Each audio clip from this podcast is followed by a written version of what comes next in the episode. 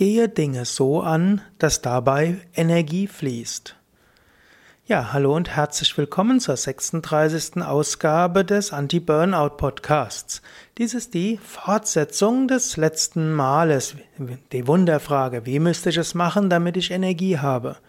Damit diese Wunderfrage noch besser wirken kann, wäre es vielleicht gut, dass du dir erstmal bewusst machst, wie kann ich denn Dinge angehen, damit sie mir Energie geben, damit Energie fließt? Ja, zunächst nochmal, mein Name ist Sukadev, Gründer von www.yoga-vidya.de. Viele Menschen fühlen sich gelähmt, weil sie ihre Fähigkeit nicht so einsetzen, wie es ihnen entsprechen würde. Menschen sind unterschiedlich. Der eine ist eher introvertiert, der andere eher extravertiert. Der Introvertierte arbeitet am besten alleine. Der Extravertierte braucht den Kontakt mit anderen. Die meisten Menschen brauchen die richtige Balance. Manche Menschen arbeiten besser strukturiert, sie müssen sich einen Plan ausmalen. Andere brauchen Chaos, kreatives Chaos. Manche Menschen lieben es zu lehren, anderen etwas beizubringen. Sie arbeiten am besten, wenn sie einen Assistenten haben, dem sie etwas beibringen. Eventuell bist du ein Mensch, der besser alleine arbeitet als mit anderen. Eventuell musst du früher ins Büro kommen, damit du, das, damit du dann alleine bist. Eventuell geht es besser, wenn du es mit jemand anderen zusammen machst. Eventuell brauchst du eine Phase unterbrechungsfreies Arbeiten. Eventuell klappt es besser, wenn du etwas kreativer bist, so irgendwo neue Ideen dort einbringst oder einfach etwas im kreativen Chaos beginnst. Eventuell willst du erst einen Plan handschriftlich ausarbeiten und dir alle Möglichkeiten vor Augen führen. Eventuell musst du mal drei Tage lang alle Meetings canceln. Eventuell gibt es Teilaspekte deiner Tätigkeit, die du jemand anderem übertragen kannst. Eventuell gibt es etwas, das du einfach abhaken kannst und sagst, das erledige ich nicht. Du kannst überlegen, was lähmt mich? Was muss ich tun, damit ich wieder voller Elan sein kann?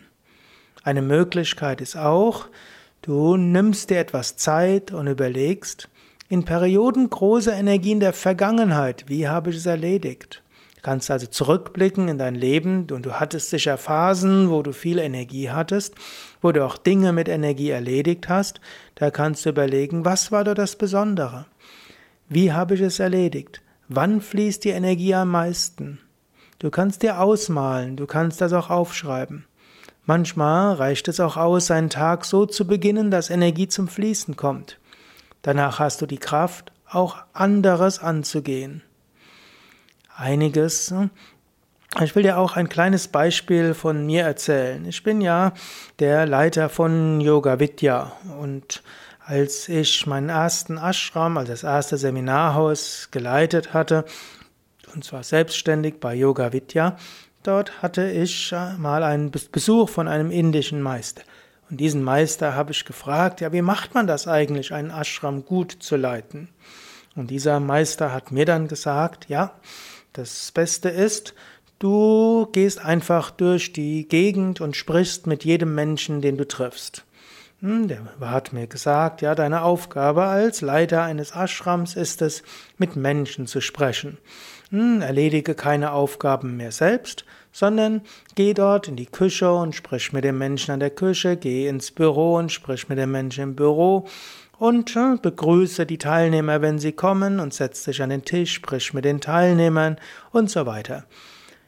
So habe ich das also gemacht und habe so mit jedem ein kleines Pläuschen gehalten, habe ihn versucht sie zu inspirieren, habe mir ihre Sorgen angehört und so weiter. Und eines Morgens habe ich dann bemerkt, ja, ich will überhaupt nicht mehr runtergehen. Runter, ich war, mein Zimmer war oben in einem Obergeschoss und die Gedanke, wieder runterzugehen und nochmal jemanden zu fragen, hallo, wie geht's dir und so weiter. Der Gedanke hat mich, hat mich zum Grauen gebracht. Und ich habe gemerkt, ich hatte keine Energie mehr. Ich musste morgens mich zwingen zum Aufstehen. Ich bin normalerweise jemand, der morgens früh aufsteht. Und nach dem Aufstehen, ich habe immer das Aufstehen etwas herausgezögert und dann habe ich Gründe gefunden, erst später ins Büro zu gehen. Einfach der Gedanke hat mich ergraut.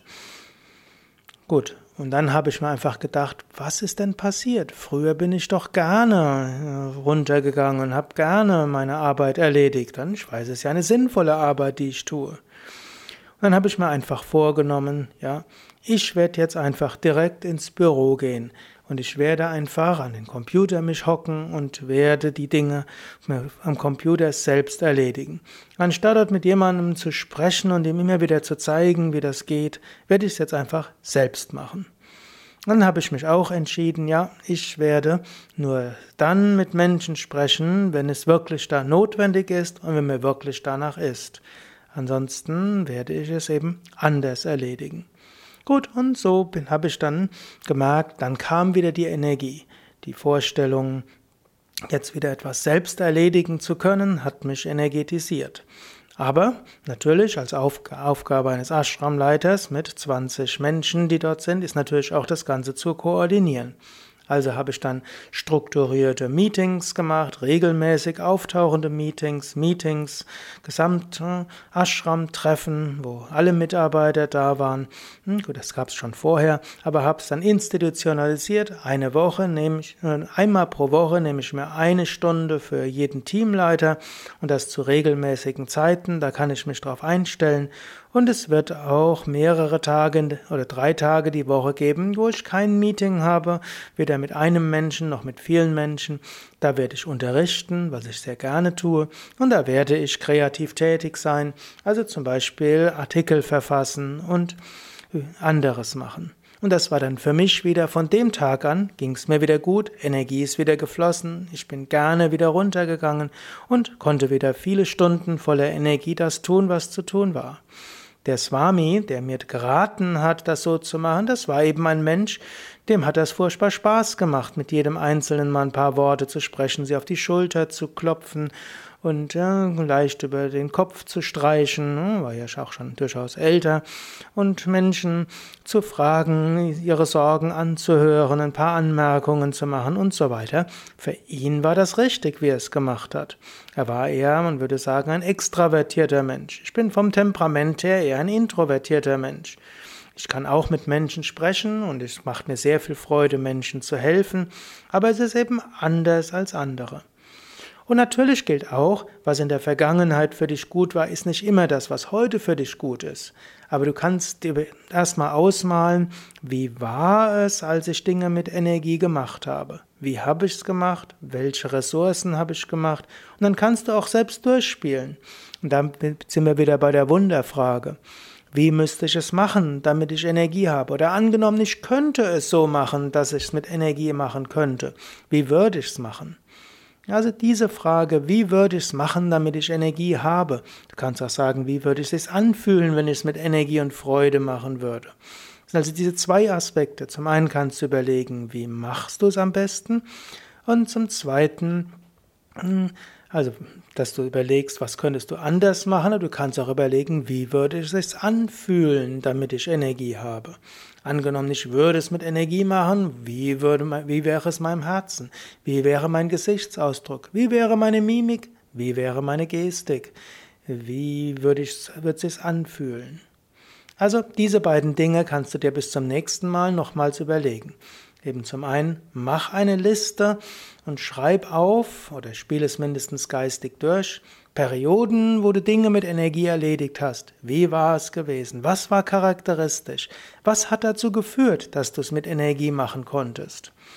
Darauf aufbauend kannst du natürlich auch überlegen, ist dort etwas anwendbar auf die jetzige Situation? Und du kannst ja sogar erstmal die Denk, die Scheuklappen und die Denk, Mauern überwinden, indem du sagst, angenommen ein Wunder wäre geschehen und ich könnte es jetzt so machen, wie, dass ich es mit Energie machen würde. Wie könnte ich es machen? Wie würde ich es machen? Und dann der zweite Aspekt ist dann eben auch im Sinne von hm, die Wunderfrage, hm, angenommen, ich würde jetzt Energie haben, das, was ich tue, wie würde es sich anfühlen? Wie wäre, würde es in meinem Herzen anfühlen? Wie wäre es in meinen Fingern? Angenommen, ich hätte jetzt Energie und mit dieser Energie würde ich die Dinge angehen. Wie würde es sich anfühlen? Wie würde ich es machen? Ja, überlege und ich würde mich natürlich auch über Kommentare freuen. Angenommen, du hörst diese Sendung über iTunes, dann schreib doch mal einen Kommentar zu der Sendung. Angenommen, du hörst sie auf Podspot, also oder auf Podhost oder auf äh, Podster oder auf Podcast. Schreib doch mal einen Kommentar dazu und du kannst auch gerne eine Frage an mich stellen. Alles Gute, bis zum nächsten Mal. Sukade von www yoga-vidya.de